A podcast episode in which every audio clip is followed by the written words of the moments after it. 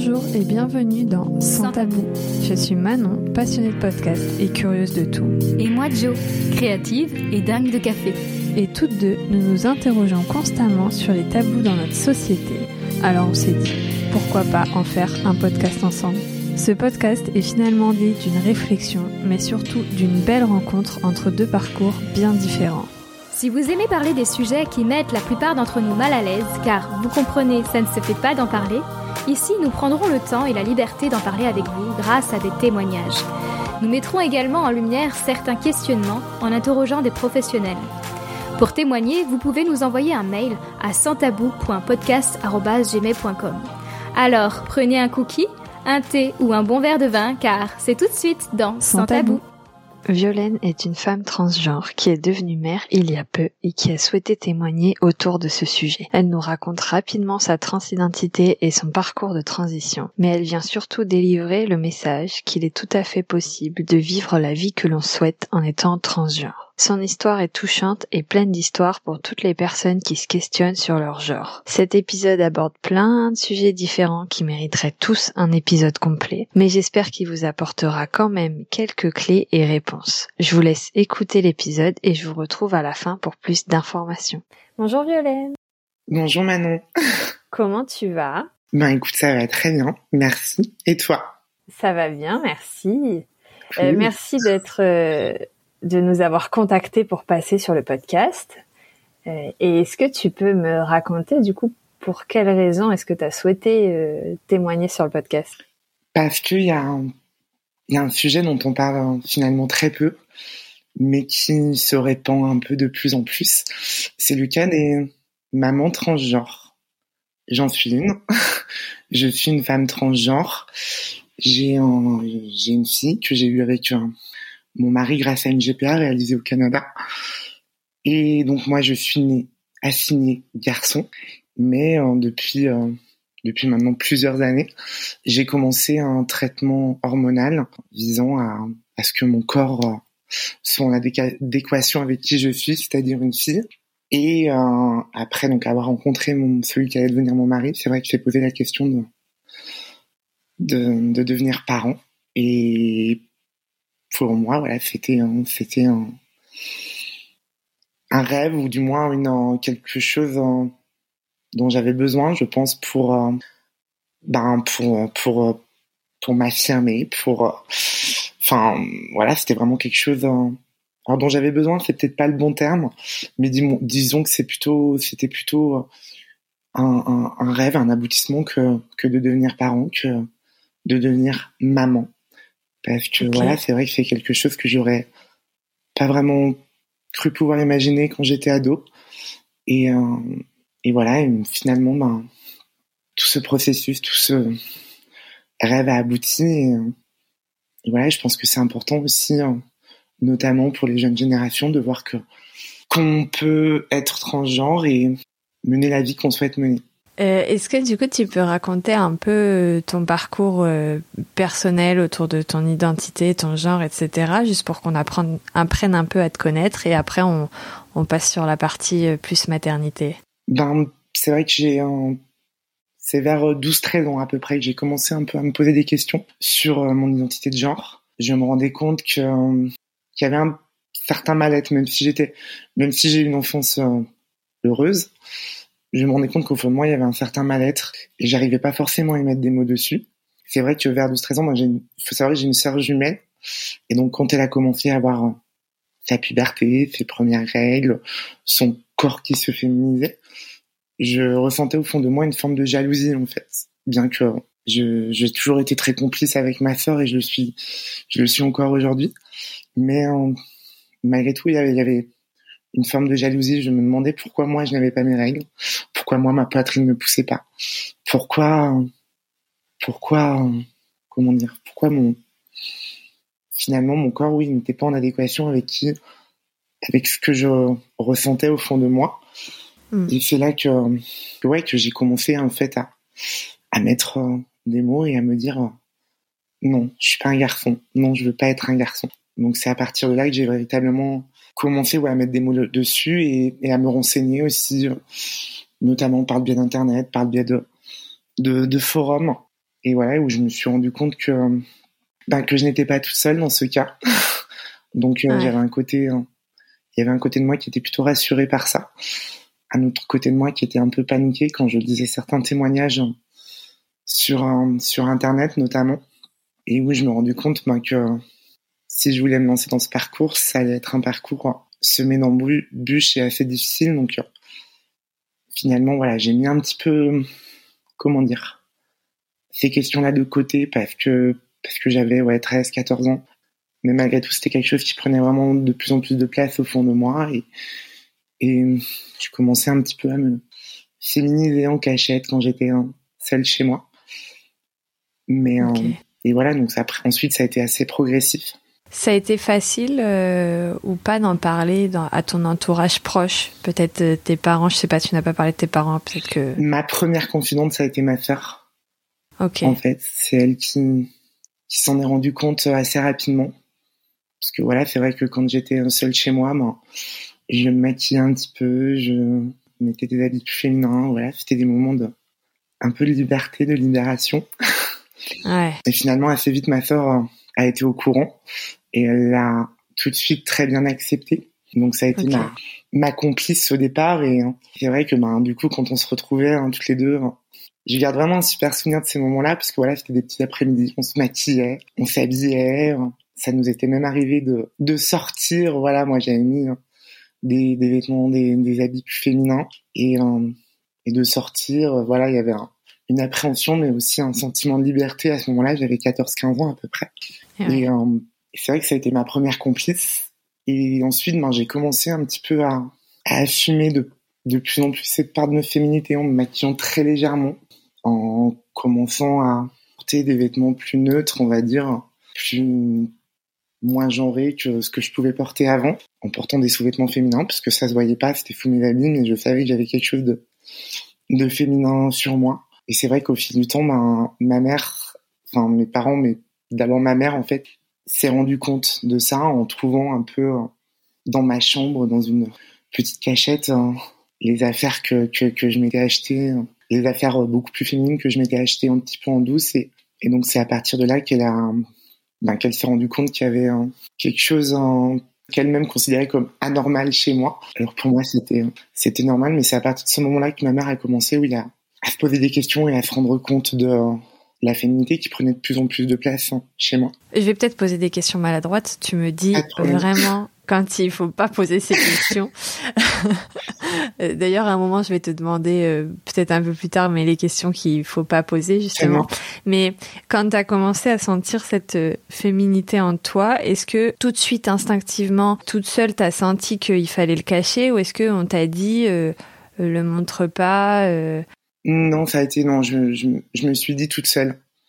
J'ai pas forcément eu besoin qu'on me le dise, mais je me le suis dit toute seule parce que je savais que, voilà, à l'époque, en plus, ben, c'était, c'était il y a, il y a 13, 14 ans, à peu près, ouais, un peu plus même. Euh, c'était euh, encore moins bien perçu qu'aujourd'hui, moins accepté. On en parlait beaucoup moins qu'aujourd'hui. Donc, euh, donc voilà, c'est pour ça que c'était quelque chose que je faisais vraiment cachette pour commencer et qu'ensuite hein, ben, j'ai j'ai commencé à, à, assumer de plus en plus hein, au fil de mon adolescence. Comment est-ce que tu as euh, assumé? Comment ça s'est manifesté après euh, socialement? J'ai voilà, je sentais quand même une réticence de la part de mes parents, donc j'ai essayé de, de rester assez euh, discrète. Mais par exemple, lorsque je sortais à une soirée avec des amis, je partais toujours avec un, un petit sac à dos, un petit sac pour avec à l'intérieur des affaires plus féminines. Je me changeais en cours de route et et j'arrivais habillée comme je voulais être habillée. Je me maquillais aussi en cours de route. Voilà, pour euh, j'ai toujours eu la chance d'avoir un physique plutôt androgyne, donc c'est vrai qu'on on pouvait euh, voilà, euh, enfin je comment dire, j'ai souvent eu ce qu'on appelle un bon passing, c'est-à-dire qu'on me prenne pour une fille cisgenre hein, très souvent. Donc ça c'était une chance et ça m'a aussi permis de d'avoir un peu plus confiance en moi. Mais voilà quoi, je je l'assumais. Ça a été assez progressif. Voilà, d'abord ça a été lorsque j'allais à des soirées où je, je m'habillais de manière beaucoup plus féminine. Euh, ça a été ensuite ben au lycée où j'ai commencé à m'acheter euh, des jeans euh, de coupe féminine, des petits hauts beaucoup plus féminins. Et c'est vrai que j'avais la chance d'avoir un groupe, enfin j'ai la chance encore, mais j'avais la chance déjà à cette époque au lycée d'avoir un groupe d'amis assez soudés qui m'ont toujours soutenu. Donc voilà, alors évidemment j'ai eu droit à des, à des remarques, voire des insultes par rapport à mon look qui se féminisait de plus en plus. Mm. Mais le fait euh, d'être d'être soutenu par un groupe d'amis, ça m'a beaucoup aidé à, à assumer de plus en plus ma féminité. Clairement. Trop bien. C'était un peu plus compliqué vis-à-vis de mes parents mais voilà, quoi, j'avais la chance quand même d'avoir des amis euh, très ouverts d'esprit euh, sur, ces, sur ce sujet. Et du coup, donc, euh, c'était compliqué avec tes parents, tu dis, mais alors, à quel moment est-ce que tu fais la démarche de la transition? Non, j'ai commencé à m'enseigner un petit peu au fil des années, mais voilà, je pouvais pas la commencer en étant mineure parce que j'avais besoin du consentement de mes parents. Ok. À cette époque-là, même si au fil du temps, ils commençaient à intégrer et à accepter ma féminité de plus en plus visible, on va dire. J'ai attendu d'avoir 18 ans pour euh, commencer une transition hormonale. Ça passe d'abord par un rendez-vous euh, psy, voilà, euh, c'est une obligation qui, voilà, qui, qui doit valider le fait que je suis en effet transgenre et que je suis apte à pouvoir commencer un traitement hormonal. J'ai rapidement eu, eu cette autorisation-là et donc ensuite, ben, j'ai eu rendez-vous chez une endocrinologue qui m'a qui m'a prescrit en fait mes, mes premières hormones et ce premier rendez-vous-là, ça, avait, ça a été un petit peu un moment charnière parce que ma mère m'a accompagnée. Et ça, ça a été un peu, ouais, ça a été pour moi assez euh, libérateur. Parce que c'était une époque où j'étais un petit peu en conflit avec mes parents, où voilà quoi, ils me faisaient parfois des remarques sur mon look et moi plus ils me faisaient des remarques, plus j'accentuais euh, mon look, je surjouais un petit peu la féminité, le côté sexy, ce côté-là et voilà, j'étais c'était un petit peu en rébellion en fait face à ça.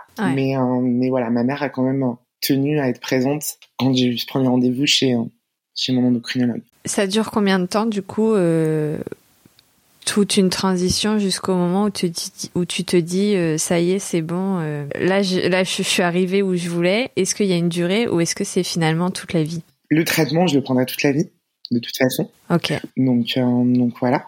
C'est vrai que pour certaines l'aboutissement ça peut être au moment de la chirurgie des parties génitales. Moi, je suis pas encore passée par là par choix. Donc, euh, donc voilà. Mais euh, mais on va dire que chez moi aussi, ça, ce sentiment de d'épanouissement a été assez euh, assez progressif. Ça a été par étapes en fait, avec ben, la première fois où je prends des hormones, au bout de quelques mois, la première fois où où je où je sens mon corps changer.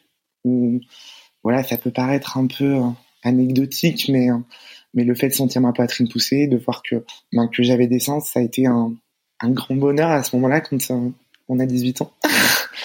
donc, euh, donc voilà, et c'est vrai que le fait, euh, ouais, le fait de m'assumer de plus en plus, de ne pas baisser la tête quand je me promène dans la rue, le fait euh, de, oui, à ce moment-là aussi, ça passait beaucoup par le regard des autres, mm. par le regard des garçons également, de voir que que je pouvais mm. plaire à des garçons en tant que en tant que fille c'était pour moi aussi un motif d'épanouissement à ce moment-là, clairement. Et puis, ben voilà, après il y a d'autres étapes, le fait de, de commencer à, à travailler en tant que, enfin, sous mon identité féminine, le fait d'être en couple, ensuite le fait d'être maman. Et voilà, toutes ces étapes-là font de moi la femme que je suis. Et là, aujourd'hui, je suis pleinement épanouie en tant que femme, en tant que violène. Alors oui, je continue à prendre un traitement hormonal qui a été, enfin, j'ai diminué depuis.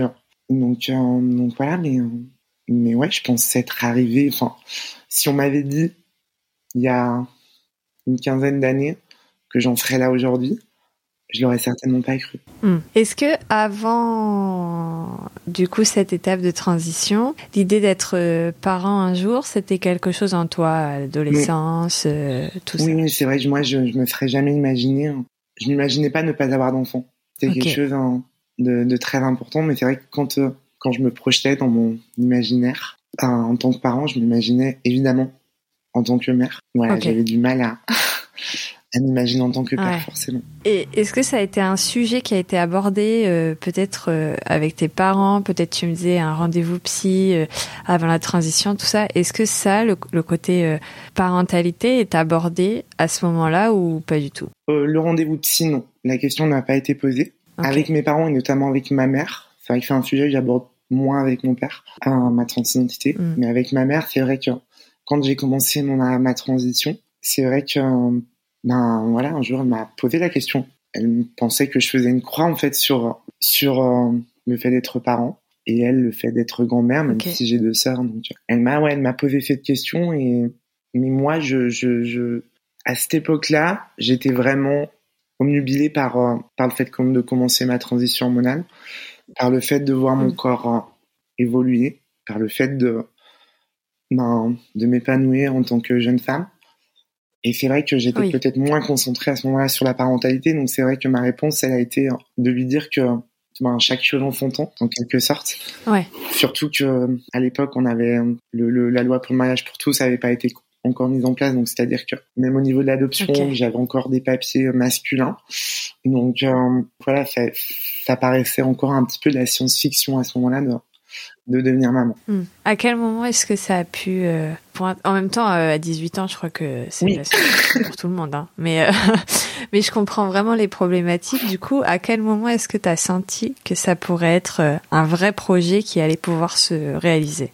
Bah, à partir du moment où j'ai, bah, après ma rencontre avec celui qui allait devenir mon mari, à partir du moment hmm. où, où bah, je me sentais bien dans mon couple et on a commencé à avoir différents projets, d'emménager ensemble, de, de, de voyager. Enfin voilà, la, la question de d'avoir des enfants s'est posée. C'est un, un homme hétérosexuel qui a pas forcément choisi la solution de facilité en, en, étant en couple avec une femme transgenre pour pour avoir des enfants. Mais assez rapidement, la question s'est posée. J'étais assez rassuré par le fait déjà qu'il voulait lui aussi avoir des enfants. Ouais. Mais comment dire, lui était peut-être moins pressé entre guillemets. Mais euh, surtout, la, la question qui se posait, c'était comment avoir des enfants? Parce que bon, il, hmm. il, avait beau mettre la petite graine, non, je suis jamais tombée enceinte. Mais euh, disons que euh, ben, les solutions qui s'offraient à nous, elles n'étaient pas nombreuses. Il y avait l'adoption, ouais. première solution, mais on s'est vite rendu compte que pour les couples comme le nôtre qui était un peu atypique, euh, ben, on, on, était loin de faire partie de ces prioritaires. Donc on a assez rapidement compris qu'il fallait être très compliqué pour adopter. Et ensuite, ben, l'autre solution qui s'offrait à nous, c'était la GPA, donc la gestation pour autrui. Il faut savoir que c'est pas autorisé en France. C'est pour ça qu'on est, allé au Canada pour le faire. Mais voilà, on s'est, euh, du coup, on, on s'est dit que on s'est tourné vers cette euh, cette solution-là, qui est une solution, ben, c'est, c'est une des démarches, un processus long, un processus coûteux, un processus qui demande euh, beaucoup d'énergie aussi. Mais voilà, ça nous a, ça nous a pas fait peur, même si au moment où on a commencé à en parler, on était encore assez loin de, de concrétiser hein, tout ça. Ok. Et de s'imaginer tout ce que ça allait. voilà, ce que je savais hein, déjà, c'est que ben, je voulais que ce soit le père de mes enfants. Ok. C'est déjà une bonne étape. Et du coup, euh, pourquoi le Canada? Pour la GPA Pourquoi le Canada? Parce que, ben, parce que c'est le, le, pays qui me paraissait le plus éthique. Voilà, il faut savoir que c'est euh, que la base, les GPA, c'est des GPA dites altruistes, c'est-à-dire qu'il n'y a pas de rapport commercial entre la mère porteuse et le couple. Elles, elles font, c'est, d'abord, ce sont elles qui choisissent les couples qu'elles veulent aider. Et non pas le contraire, c'est pas nous qui avons choisi la mère porteuse, c'est elle qui nous a choisi. En fait, donc pour nous, ça c'était un, critère important. Et puis, euh, c'est un pays où il y a beaucoup, une beaucoup plus grande ouverture d'esprit qu'en France par rapport aux questions LGBT et notamment aux questions de transidentité. Comment est-ce que c'est perçu en France? Je sais du coup que c'est pas autorisé, mais enfin tu l'as dit en plus, mais comment est-ce que c'est perçu? Quand vous avez commencé à en parler autour de vous Est-ce que tu as senti vraiment des réticences, etc. Chez certains, certains de certaines personnes, certains amis, quand on a commencé à en parler, j'ai senti qu'il y avait un peu, un, pour eux, on, on achetait un enfant ok.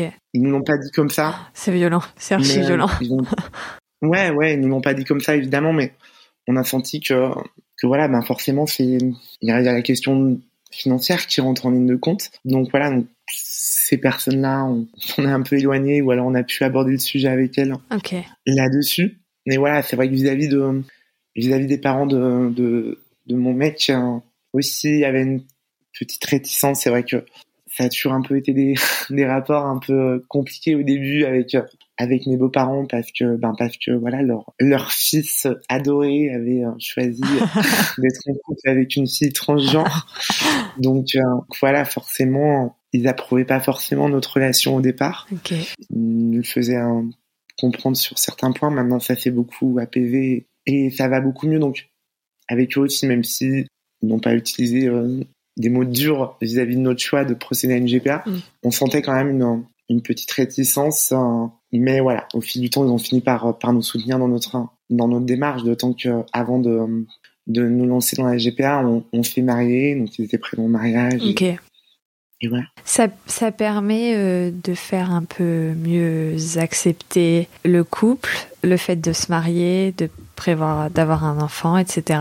Ouais, vis-à-vis d'un, ben, je vais prendre l'exemple de mes beaux-parents, ouais, vis-à-vis de mes parents, oui, ça a été le cas. Ouais. Ça a été le cas de voir que, ben, leur fils était, euh, était heureux. Ouais. Pour qu'il me demande en mariage, pour qu'il veuille euh, qu'on fasse un enfant tous les deux. Donc, euh, oui, ça a été, je pense que ça a permis de, oui, ça les va rassurer un petit peu de voir que finalement on prenait un, un chemin un peu traditionnel. Ouais, c'est ça en fait. Voilà, exactement. Ça a été un peu aussi le cas avec mes parents, même si mes parents ont, ont accepté euh, cette situation beaucoup plus tôt Mm. et ont voilà, ont vu que ben, que j'étais sérieuse dans mes études, sérieuse dans mon couple, euh, voilà, ils, ils ont tout de suite euh, beaucoup apprécié leur gendre. Donc c'est vrai que ça ça a aussi favorisé un peu euh, le fait qu'ils acceptent plus la situation et qu'ils soient moins inquiets on va dire, parce qu'au début, leur réticence, je pense, c'était surtout lié à une inquiétude vis-à-vis de, Mm. de ce que j'allais devenir en tant que, que jeune fille transgenre. Ouais. Et du coup, tu as dit euh, que c'était euh, la GPA, un parcours euh, long et coûteux et, et un- en énergie, etc. Est-ce que tu peux me parler un peu des, des étapes Alors moi, j'aime bien euh, décortiquer. Est-ce qu'on peut parler des étapes physiques, tout ce qui va être euh, peut-être du juridique, du médical, euh, du, du relationnel, et après les, les étapes euh, un peu émotionnelles Oui. ben, en fait, ce qui, ce qui s'est passé, donc, on a pris contact, donc, quand on notre euh, choix de faire une GPA, de passer par une, par le Canada. On a pris contact avec une agence qui est basée au Canada et donc qui, qui nous a, qui nous a posé pas mal de questions, qui, qui, sur nos intentions. Et qui, voilà, faut savoir que cette agence a, a des correspondants en Europe et notamment en France. Donc une personne en fait est venue nous rencontrer chez nous de l'agence, donc pour nous poser encore des questions, pour voir un petit peu aussi comment on vivait, pour voir si on était un couple sérieux. Voilà, nous a posé parfois des questions assez intrusives, j'avoue. Je m'y attendais pas forcément. C'était pas forcément la partie la plus agréable. Et donc euh, après ce, rendez-vous, on a donc reçu une sorte d'accord pour que la pour que l'agence euh, s'occupe euh, s'occupe de nous. Et en fait, à partir de à partir de là, donc euh, le processus était lancé. Donc mon mon mari déjà a dû faire un spermogramme pour voir s'il était fertile, pour voir si le processus était possible. Et on s'est ensuite rendu donc au, Canada, mon chéri et moi, pour ben, pour faire la connaissance déjà des personnes de l'agence, pour qu'ils nous présentent aussi la clinique avec laquelle ils travaillaient, et aussi ben, pour euh, qu'on fasse euh, la connaissance de la mère porteuse qui avait donc euh, qui avait sélectionné notre dossier. Donc ça a été la première rencontre en fait avec avec la mère la mère porteuse et d'entrée de jeu, c'est vrai qu'il y a une une entente assez forte, une complicité ben, qui existe encore, on est encore en contact avec elle. Et c'est vrai que ça m'a vraiment rassuré ce moment-là de voir que j'étais entouré de personnes bienveillantes. Mm. Alors de l'agence, je m'y attendais un petit peu parce que là, oui, il y a un rapport un peu commercial, donc euh, voilà. Mm. Mais euh, aussi la bienveillance de de la mère porteuse et des personnes euh, de la clinique qui allaient euh, nous prendre en charge. Et donc, ben, durant aussi ce premier séjour au Canada, il y a eu le prélèvement du, du sperme de, de mon chéri. Et ensuite, ben, l'insémination, mais on n'était plus là au moment de, l'insémination. Ok. Et, et, et on a eu la chance que, que ça fonctionne très vite. Ok. Voilà, et donc, ben, on était bien sûr retourné en France quand on a eu le message euh, nous indiquant ben, que notre mère porteuse était effectivement enceinte. Trop bien. Et donc, euh, émotionnellement, par quelles étapes euh, est-ce qu'on passe un peu pendant tout ce parcours? Parce que là, quand tu racontes, j'avoue, on a l'impression qu'en trois semaines, c'est plié. hein. Oui, c'est pas le cas. J'imagine. Non, non. Ça a été, euh, ça a été beaucoup plus long que ça parce que voilà, il a fallu déjà réunir des fonds pour euh, pouvoir euh, financer euh, cette GPA. Donc heureusement, on a été aussi aidé par par nos familles respectives. Donc ça, ça a été un grand soulagement. Et puis et puis ben en fait le, le entre le moment où on contacte l'agence et le moment où la personne vient nous voir chez nous, il y a plusieurs mois. Hein, ça a dû, ça a dû être au moins quatre mois à peu près. hein. Ok.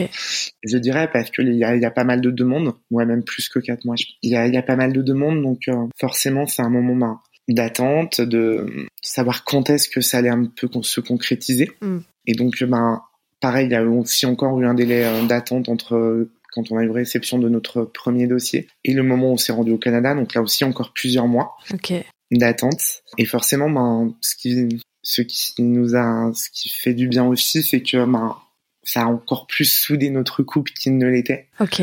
je pense, tous ces moments-là, parce qu'on était tourné vers, vers cet objectif-là. Moi, ça m'envahissait beaucoup l'esprit, mais, euh, voilà, j'ai un, j'ai un mari qui m'apaisait beaucoup et c'est vrai que ça m'a, ça nous a beaucoup aidé. Je pense que, je pense que j'ai jamais été aussi amoureuse de mon mari que durant, durant cette période-là. Ah, c'est trop chou.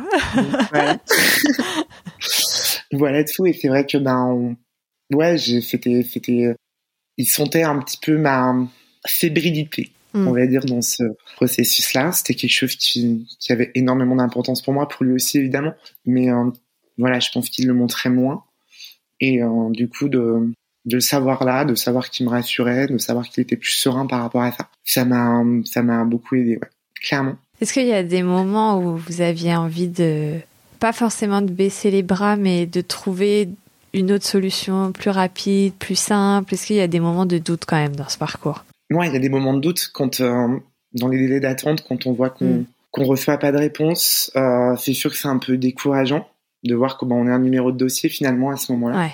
Même si sur place au Canada, on nous a pas du tout fait ressentir ça, mais c'est vrai qu'avant ça, ouais, c'était un petit peu un petit peu ça de voir ben, de savoir si on allait pouvoir financer euh, financer cela. Il y a des moments, on va dire de pas forcément de doute, mais de d'inquiétude, ouais. mais jamais, jamais on a, on a, on a baissé les bras. Jamais on a, jamais je me suis dit que que ça en valait pas la peine. Ouais. Jamais.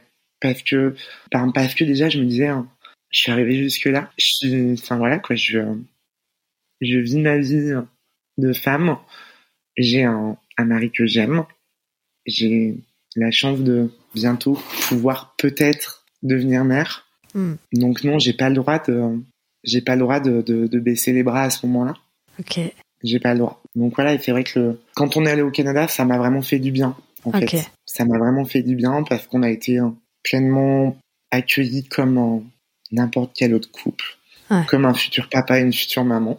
Qu'on voilà, j'ai pu être présente euh, avec mon mari euh, lors du prélèvement. Enfin voilà, des choses comme ça où on a été euh, vraiment, enfin voilà, on a été vraiment pris en compte en tant que futur père et future mère de notre de notre enfant. Donc ça, ça m'a ça m'a fait du bien. Ouais. Même si je savais que ben on était loin d'être arrivé euh, au but, mais euh, mais ça m'a fait du bien de de voir à ce moment-là qu'on était pris en compte et que et que notre désir d'enfant était pris en compte. Et vous y restez combien de temps du coup? La première fois, on est resté une vingtaine de jours. Ok. Donc voilà, et donc euh, on est retourné en France et, et quelques semaines après, on a su que l'insémination avait fonctionné, donc euh, que Sally, notre mère porteuse, était, en- était enceinte. Alors qu'est-ce qui se passe à ce moment-là dans vos têtes Des larmes. Alors ça c'est pas dans la tête, c'est à l'extérieur. Ouais, ouais, ça a été. Alors, j'étais, c'était assez, hein, j'étais assez partagé parce que en même temps beaucoup de joie, Ouais. mais en même temps le début d'une longue période de stress. ouais. d'inquiétude, d'être à des milliers de kilomètres. J'ai, ouais, j'ai, j'ai assez mal vécu les trois, les trois premiers mois de grossesse parce que voilà, je sais que c'est la période la plus critique Ok. et mon esprit était, était un peu focalisé là-dessus. Ok.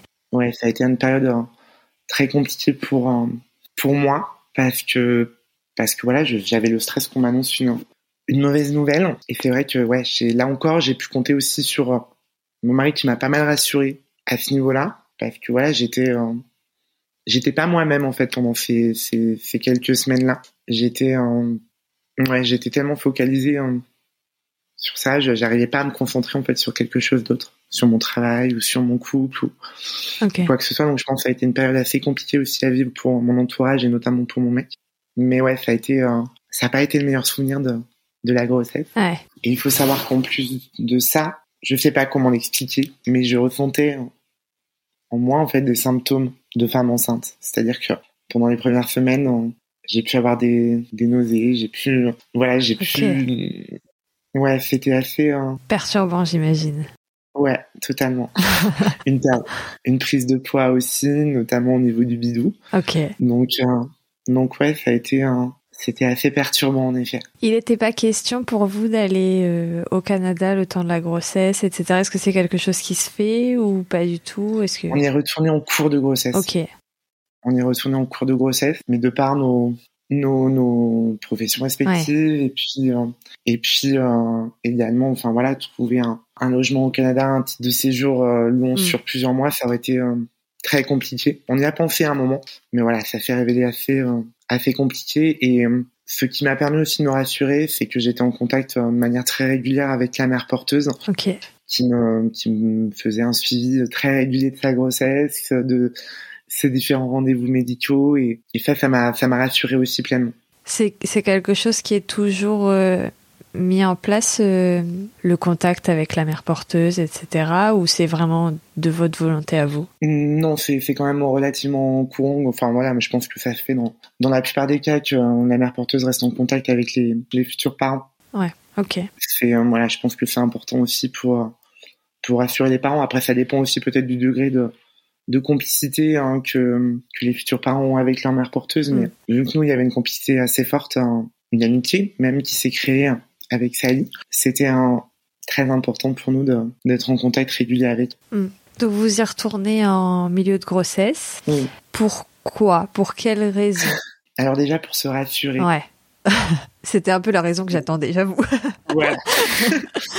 Je suis pas très surprenante sur ce coup-là. Mais ouais, pour être pour être rassuré de voir que que la grossesse se passait bien, de voir que que notre bébé allait bien, hmm. que la mère porteuse allait bien de voilà pouvoir assister à une échographie. Faire aussi quelques quelques achats pour euh, pour la mère porteuse parce qu'on finançait hein, tout ce qui était habit de grossesse.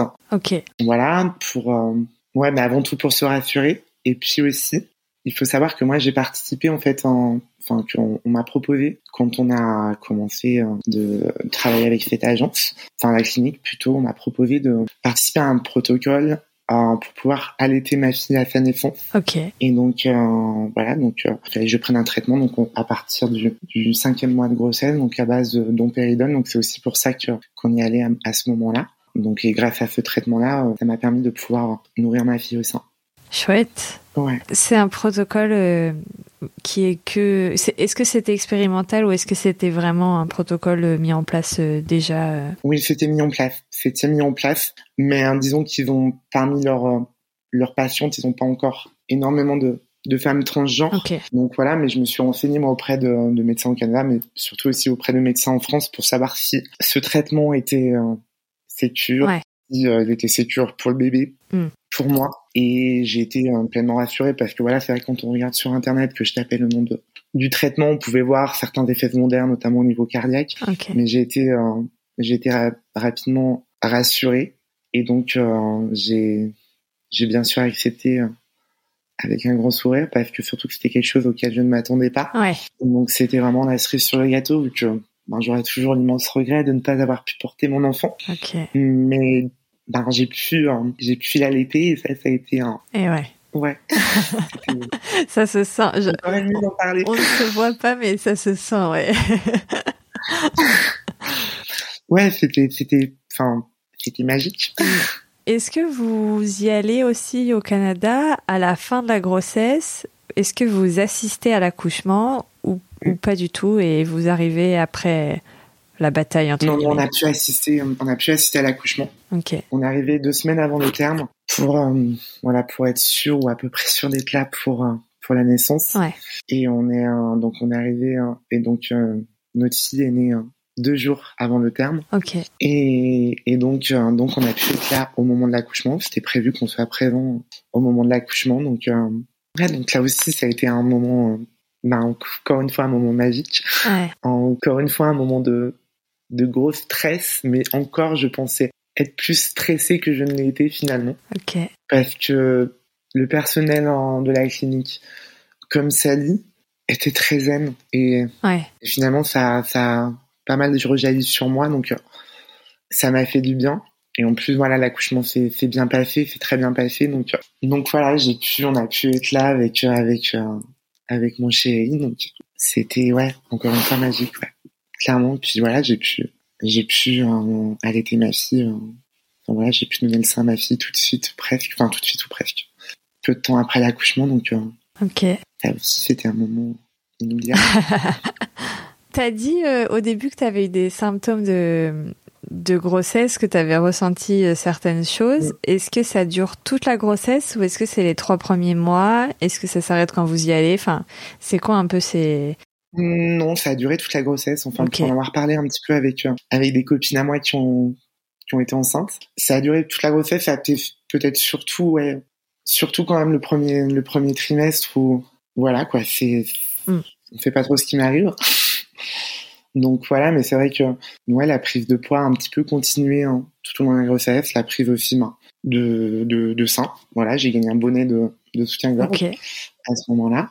Ouais, des, la fatigue qui pouvait s'installer au fil de au fil de la grossesse. Donc c'était assez perturbant. Au niveau de la libido aussi qui faisait hein, des yo-yo durant la durant la grossesse. Donc euh, ouais, c'était assez inexplicable assez perturbant mais mais finalement avec le recul assez euh, épanouissant aussi. Ouais. Est-ce que vous auriez alors c'est une question qui devrait venir à la fin mais elle me vient là. Est-ce que vous auriez envie de recommencer ce parcours pour euh, un deuxième enfant ou ou pas Très personnel, hein. T'as le droit de me pas répondre. Hein. si, si, oui. Oui, c'est un, un, parcours dans lequel on, recommence à se lancer d'ailleurs. Ah Donc voilà. Pour que notre fille ait un petit frère ou une petite sœur. Donc, euh, donc ouais, finalement, ça a été un, un parcours assez long, un parcours assez énergivore, mais, hein, mais pour le plus immense des bonheurs à la fin. Donc, ce qui fait que qu'on veut qu'on veut se relancer hein, là-dedans. Ouais. J'ai des questions un petit peu euh, peut-être étranges. Euh, tu as toujours le droit de, de me dire que tu ne veux pas répondre. Est-ce que la mère porteuse, elle a un, entre guillemets, droit de rétractation? C'est très bizarre dit comme ça parce que c'est pas un objet, mais je, je sais, j'espère que tu comprends ma question. Oui, bien sûr. À partir du moment où la grossesse est lancée, non. Voilà, c'est. Euh, donc voilà, il faut savoir que la mère porteuse, doit déjà être mère. Ok. Donc, Sally, elle avait déjà deux enfants. Donc, euh, donc c'est un peu aussi pour se prémunir euh, d'éventuels euh, changements de mm. d'avis. Il y a, il y a quelque chose aussi que j'ai pas dit, c'est qu'en fait la mère porteuse n'a pas de lien biologique avec notre fille, dans le sens où on a aussi fait appel à une donneuse d'ovocytes. Ok. Donc ça, ça avait été fait lors du de notre premier rendez-vous au Canada. Donc donc voilà, les ovocytes proviennent d'une autre personne qu'on qu'on n'a jamais rencontré par contre. Mais euh, à partir du moment où la grossesse est lancée, où, où la mère porteuse a choisi de nous aider, elle n'a plus, elle n'a pas le droit de, de se rétracter. Et, voilà, c'est vrai que, mais malgré tout, au fond de, au fond de moi, pendant, pendant toute la grossesse, j'avais cette petite crainte-là, même si, même si encore une fois, j'étais pleinement rassurée par le discours de, de Sally et, et j'avais pleinement confiance en elle, mais il y a quand même un petit truc au fond de moi qui, ouais. qui craignait ça. Ok. Du coup, l'accouchement, vous rencontrez votre petite fille. Et euh, combien de temps est-ce que vous restez après et à partir de quand est-ce que vous rentrez chez vous? On reste trois semaines en fait au Canada. Ok. On avait alors moi je suis restée à la clinique en fait. Hein. J'avais ma chambre à la clinique après la naissance hein, de, de notre fille donc je suis restée hein, je suis restée quatre jours en fait à la clinique avec avec ma fille. Ok. Voilà donc où j'étais pleinement considérée en tant que en tant que maman et où, où, mon mari euh, venait me voir. Okay. Et ensuite, bah, on avait un, on avait loué un, un Airbnb en fait à Vancouver, donc euh, là où notre fille est née et où, et où on est resté un petit peu en tous les trois. Ouais. on avait voilà, on, on, on, sortait très peu si ce n'est pour faire quelques courses, mais on était euh, on était vraiment dans notre cocon entre euh, ma fille, son père et moi. Mm. Et ouais, je pense que ça nous a fait vraiment du bien aussi cette période-là pour nous retrouver, pour pour créer du lien, même si le lien il s'est Ouais. fait euh, naturellement et, et le coup de foudre a été instantané dès que je l'ai vu euh, dans la salle d'accouchement. Mais euh, ça nous a, ouais, pour euh, faire famille un petit peu à ce moment-là, c'était c'était important parce qu'on savait Mm. en plus qu'à notre retour en France, ça allait être ben les visites des grands-parents, des amis. Ouais. Donc voilà, ça, ce sas de décompression nous a fait beaucoup de beaucoup de bien et on a appris aussi à devenir parents. Ouais. voilà. Appris à, à ne pas dormir. donc voilà, et c'est vrai qu'on a, on a, donc on est retourné en France au bout de trois semaines où là, oui, on a quand même un peu limité les, les visites parce que, parce que, on avait encore envie de poursuivre un petit peu cette, cette relation fusionnelle. Mm. Voilà, mais évidemment, je ne peux pas empêcher oui.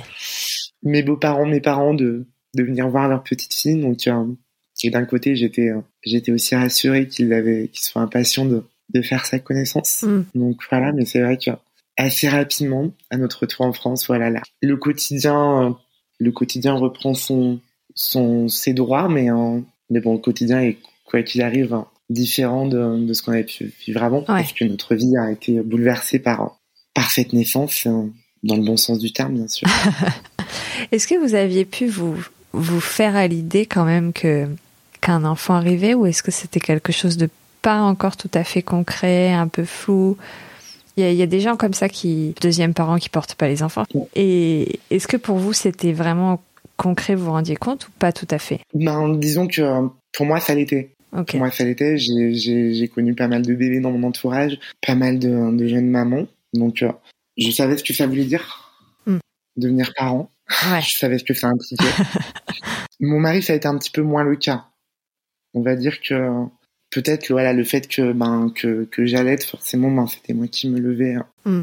la nuit donc euh, lui enfin avait peut-être et je le dis parce que parce qu'il le reconnaît lui-même a vu son quotidien un peu moins bouleversé que que le mien ouais. donc euh, donc voilà et puis lui a a assez rapidement repris le travail moi j'avais arrêté de travailler à ce moment-là et donc euh, c'est vrai que moi ma ma vie tournait autour de ma fille mm. ma vie enfin voilà ma vie sociale était un peu réduite Je passais euh, la plupart de mes journées euh, avec ma fille, euh, que ce soit bah, à la maison ou en sortie. Enfin voilà, mais c'est vrai que, que j'étais maman à 100%.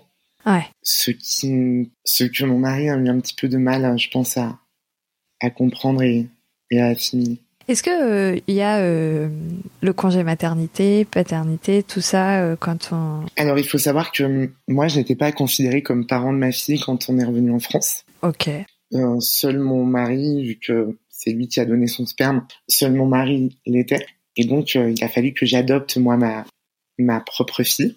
D'accord. donc euh, voilà, notre retour en France, on a dû lancer dans ces procédures-là qui a aussi duré plusieurs mois avant que je devienne officiellement la la mère de de ma fille. Ok. J'aurais jamais imaginé. C'est vrai que c'était évidemment, je m'en serais pas fait de passer par cette par cette étape-là, même si je n'étais pas officiellement la mère de ma fille le lien que j'avais avec elle était celui d'une mère avec son enfant. Ouais. Et finalement, ça, c'était presque anecdotique. C'était pas quelque chose qui m'envahissait l'esprit. Ouais.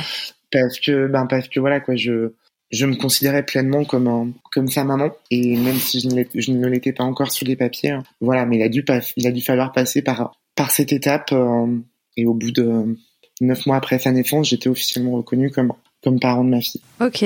C'est, c'est pas rigolo, c'est pas rigolo, mais voilà, c'est neuf mois après la naissance. Oui, c'est ouais, c'est notre gestation. Voilà. Donc, euh, donc voilà, mais euh, il a fallu passer par là et, et, ouais, il y a eu une forme de soulagement quand ça a été officialisé. Hmm. Mais ça n'a rien changé hein, véritablement. Ouais. Sauf peut-être ça, ça a changé quand dans dans nos relations avec avec les institutions, avec hmm. voilà, parce que j'avais pas de droit sur ma fille. J'avais même pas le droit de l'emmener chez le médecin. Ah. J'avais même Enfin voilà. Euh, donc, ouais. Alors que je m'en occupais à 100%. Oui. Donc. Euh, Est-ce que tu considères que tu as vécu un postpartum Oui. oui. pour en avoir parlé avec euh, des amis, pour en avoir parlé avec ma sage-femme, pour en avoir parlé avec d'autres personnes de mon entourage, oui. Comment ça se manifeste? Des crises de larmes inexpliquées dans, en pleine journée, sans sans forcément que je puisse que que je puisse savoir pourquoi. Un état de fatigue quand même assez intense que finalement j'ai réussi un petit peu à apprivoiser parce que l'état de fatigue euh, était toujours là donc euh, j'ai fait avec en fait mm. et euh, réussi à trouver des forces un peu insoupçonnées. voilà. Après j'avais la chance de ne pas travailler à ce moment-là donc euh, voilà mais en même temps le fait de ne pas travailler faisait que ma vie sociale était quand même réduite je voyais des amis encore, je voyais ma famille, je voyais, euh, je voyais mon mec, mais euh, mais voilà quoi, j'ai j'avais un peu quand même envie de me replier un petit peu aussi ma fille et moi et peut-être que d'ailleurs j'ai pas forcément laissé la place nécessaire à, à son père à ce moment-là. Mais voilà, j'avais beaucoup de mal à, à, faire de la place aux autres personnes. Mm. Et puis, ben, petit à petit, les cheveux évoluent. Petit à petit, voilà, j'ai appris aussi à, à être maman oui. à essayer de trouver un certain équilibre. Parce que voilà, je pense que évidemment je me préparais à tout ça, mais mais est-ce que j'étais préparée Est-ce que, enfin voilà, on est on l'est jamais complètement finalement, selon moi, parce que c'est un c'est une vague, un tsunami qui arrive. Donc euh, donc forcément c'est c'est avant tout une joie immense et puis surtout que je culpabilisais terriblement de me plaindre parce que vu la le processus pour devenir parent vu d'où je venais, je me disais que j'avais pas le droit de me plaindre, même vis-à-vis de mon mec. Ah là là. Et euh, et ouais, ça, a été un petit peu un petit peu compliqué. Et eh ouais. Et puis voilà, et puis aussi, bah voilà, il y a eu des périodes aussi de, ça a été aussi une épreuve pour mon couple, hein, clairement. Mm. Donc euh, donc voilà où, où mon mec comprenait pas forcément que que que que je m'investisse à 100% et que finalement j'étais que maman et plus vraiment son épouse à ce moment-là. Ouais. Et donc c'est vrai que mon mec avait un petit peu de mal à comprendre aussi euh, pourquoi c'était compliqué de de retrouver une intimité, de retrouver mon désir de femme pour enfin voilà quoi. Mais, je pense que voilà quoi c'est c'est un grand classique.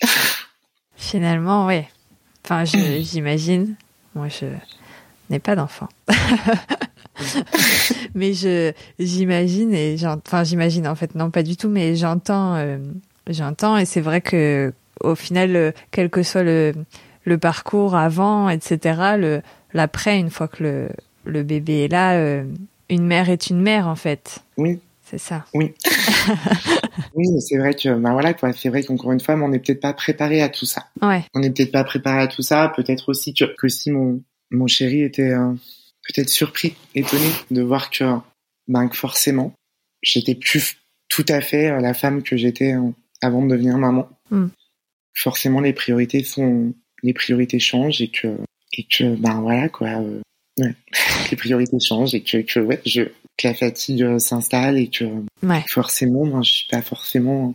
Ouais, ça a été compliqué de retrouver une intimité, clairement. C'est quoi un peu le message que tu veux faire passer euh, avec ton histoire? Je voudrais dire aux, aux, jeunes personnes transgenres et notamment aux jeunes filles transgenres, si elles écoutent, ben que moi on m'aurait dit ça quand j'avais 15-16 ans, que j'étais une petite ado pas très bien dans sa peau, ouais, qui, qui, qui ne savait pas forcément où elle allait. Si on m'avait dit ça que 15 ans plus tard, je serais maman d'une d'une super petite fille, que je serais en couple avec un un homme hein, qui, qui prend soin de moi et et ben je l'aurais pas cru. Donc euh, on peut commencer des démarches pour être transgenre tout en menant la vie qu'on veut mener. Hmm. Pas forcément une vie classique comme j'ai pu le faire. Hein. Voilà, je suis mariée, j'ai une fille. Ouais. voilà, on a un monospace. Donc non, c'est pas, on n'a pas de monospace. Mais voilà quoi, c'est vrai qu'on peut que, que ça n'empêche pas de, de devoir croire en ses objectifs, de devoir de mener la vie ouais, qu'on veut mener, tout simplement. Ça ne doit pas être une barrière. Et je pense que J'ose espérer que ce sera de moins en moins le cas dans l'avenir parce que voilà, la question transgenre, on en parle de plus en plus. Mm. Il y a peut-être de plus en plus d'ouverture d'esprit, j'ose espérer, sur la question. Donc, euh, j'espère que ce sera plus facile pour les jeunes filles de 14, 15, 16 ans que euh, à mon époque. Et encore, moi, j'ai eu beaucoup de chance dans mon parcours et j'en suis consciente.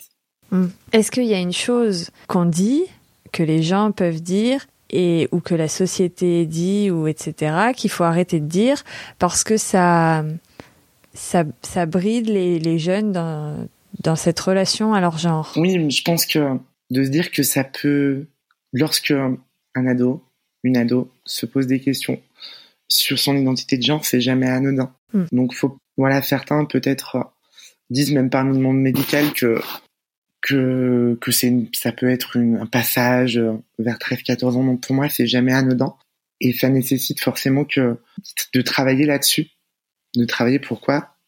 Cet ado se pose des questions sur son identité de genre c'est pas, ça veut pas forcément dire que ça aboutira à une transition, mais euh, mais je pense que c'est important de de le prendre en compte et que et que l'ado se sente euh, pris en compte et et soutenu dans, et puisse avoir des réponses aussi euh, à, à ces questionnements. Il n'aura pas toutes les réponses, mais voilà, je pense que c'est important de prendre au sérieux, peu importe l'âge à laquelle il ou elle se pose des questions, Mm.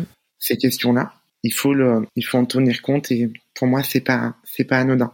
Mm. Et je trouve que c'est intéressant de, que de plus en plus de, de parents justement tiennent compte des, de, des, des, de ces questionnements-là de chez, chez, chez leurs enfants. Mm. Voilà, on, on en voit de plus en plus qui sont prêts à les accompagner et euh, je, ouais, je pense que euh, moi ça m'aurait aidé quand j'avais 13, 14 ans. Ok. Est-ce qu'il faut euh, aller euh, questionner son enfant ou le faire se questionner ou la faire se questionner Ou est-ce qu'il faut... Alors, il n'y a pas de réponse universelle, hein, mais selon toi, quoi Ou est-ce qu'il faut euh, accepter la chose comme... En fait, c'est tout à fait normal. Ouais, mais je pense qu'il faut accepter que son enfant évolue, qui peu importe le le domaine, peu Mm. importe si il veut évoluer sur son identité de genre, s'il veut évoluer sur ses ambitions, sur voilà. Je pense que euh, maintenant on est dans un monde qui qui est moins figé, Mm. où où les rôles sont moins sont moins figés et euh, et je pense qu'il faut respecter le choix de son ado. Faut pas le brider Ouais. voilà, je pense qu'il faut, il faut l'écouter, surtout. Il faut pas le, le brider dans la façon dont il, dont il, il ou elle veut s'habiller, dans la façon dont, enfin, dans- de, de, sur la question de son orientation sexuelle, sur la question de, de comment il ou elle veut mener sa vie. Mm. Parce que on est aussi conscient de, de ce que ça implique quand on a 14, 15 ans. Mm. Voilà, moi j'étais consciente de, de ce vers quoi j'allais. Quand je me suis rendu compte que j'étais une fille, Ouais. j'avais pas forcément besoin des discours de, de mes parents. Donc l'important c'est de me les écouter surtout. Ouais. C'est important de dire. Enfin, je trouve que je trouve que ça peut faire euh, écho à certaines personnes. Ouais, Enfin, j'espère. J'avais envie de te demander euh, quel genre de remarques, euh, peut-être désobligeantes, de questions déplacées, etc., t'as reçu sur ton parcours euh, plutôt maternité, maternité transgenre, et comment est-ce qu'on fait face à ces remarques? Et dernière question dans la question, est-ce que ça, ça a pu venir aussi du corps médical? Ouais, du corps médical, oui. Dans le sens où j'ai eu, voilà, lorsque je me, lorsque j'allais voir euh, mon médecin après la naissance de ma fille et euh, où je parlais de mon état de fatigue et de ma, enfin voilà, aussi de quelques problèmes de libido, des choses comme ça. Euh, voilà, il m'a dit que, de quoi, en gros, je, je sais plus exactement les termes qu'il a employés, mais en gros, de quoi je me plaignais, je n'avais pas accouché. Ok. Donc euh, voilà, je, mon corps est parfaitement apte à avoir euh, des rapports sexuels. Que j'ai du coup, euh, je n'avais pas à faire face à la fatigue postpartum. Que euh, en gros, j'avais déjà beaucoup de chance d'être maman. Donc pourquoi, pourquoi me plaindre en plus de ça? Donc je pense que ça a joué aussi sur le fait que, que du coup, je j'essayais de pas me plaindre parce que je me disais que j'en avais pas le droit. Mais ouais. Donc, euh, donc voilà, mais après, sur l'aspect euh, maternité, j'ai pas forcément eu des remarques. Alors peut-être, hein, ma mère, je pense, s'est permis certaines choses qu'elle ne s'était pas permises avec mes sœurs lorsqu'elles sont devenues mamans. Ok. Voilà, peut-être que à ses yeux, j'étais un petit peu moins légitime hein, parce que, ben, parce que je n'avais pas accouché, parce que donc euh, voilà, plus sur les conseils qu'elle pouvait me donner. Ok. Sa part, je pense, que c'était pas malveillant de sa part, mais voilà, ça m'a un petit peu dérangé Ouais. malgré tout. Mais sinon, autant j'ai pu avoir des remarques sur le sur ma transidentité avant de devenir maman. Mm. Maintenant, c'est- beaucoup moins le cas, beaucoup beaucoup moins. Ok.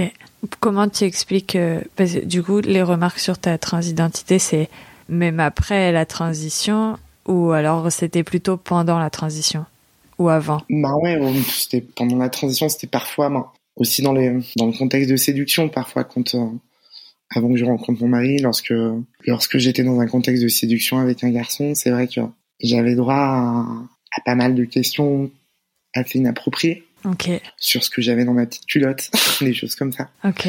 des questions qu'on voilà, mais même voilà le fait euh, si je suis opéré ou non, c'est vrai que c'est une question qui revenait assez souvent, beaucoup moins maintenant. Ok. Mais lorsque la question de la transidentité euh, venait sur la table, c'était quelque chose qui revenait, hein, qui revenait assez souvent. C'est vrai que j'ai vu, enfin, j'avais rencontré euh, il y a quelques années de ça une amie de lycée que je n'avais pas revue depuis que j'avais commencé ma transition. Donc la question se pose et c'est vrai que là, voilà, elle m'a posé la question de savoir, de savoir euh, ben, si j'étais opérée ou non, alors qu'il l'aurait pas posé à quelqu'un. Et puis surtout, c'est pas ce que j'ai dans mon, dans ma petite culotte qui fait de moi une femme ou pas. Quoi. Ouais.